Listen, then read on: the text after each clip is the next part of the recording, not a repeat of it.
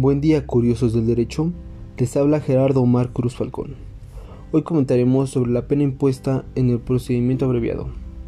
La víctima o ofendido del delito no podrá impugnar su proporcionalidad en el amparo directo. Como punto de partida, tenemos al apartado C del artículo 20 de la Constitución Política de los Estados Unidos Mexicanos, que nos habla sobre los derechos fundamentales de la víctima o ofendido del delito.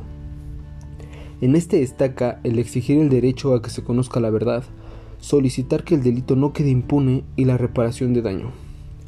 Esta última los legitima impugnar las resoluciones judiciales respecto de la acreditación del delito, la demostración de la plena responsabilidad penal del imputado y la individualización de las sanciones.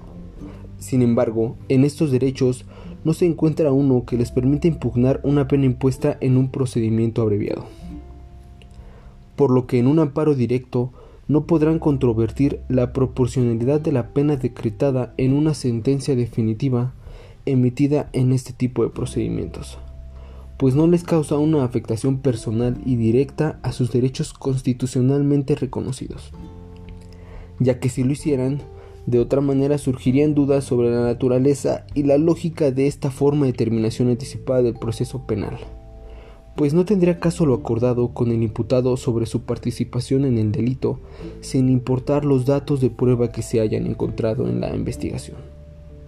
O al menos, eso nos dicen los artículos 204 y 206 del Código Nacional de Procedimientos Penales, en los cuales se establece que la víctima u ofendido del delito solo podrán oponerse al trámite del procedimiento abreviado, pues no está debidamente garantizada la reparación del daño y que no podrá imponerse una pena distinta o de mayor alcance a la que solicitó el Ministerio Público y que aceptó el imputado. Con esto cerramos el tema del día de hoy. Y para concluir les tengo tres preguntas. ¿Qué piensa en la forma de terminación anticipada del proceso penal? ¿Creen que fue una buena manera de tratar este tipo de casos? ¿De qué manera actuarían ante un caso como este? Les agradezco su completa atención y que tengan un excelente día.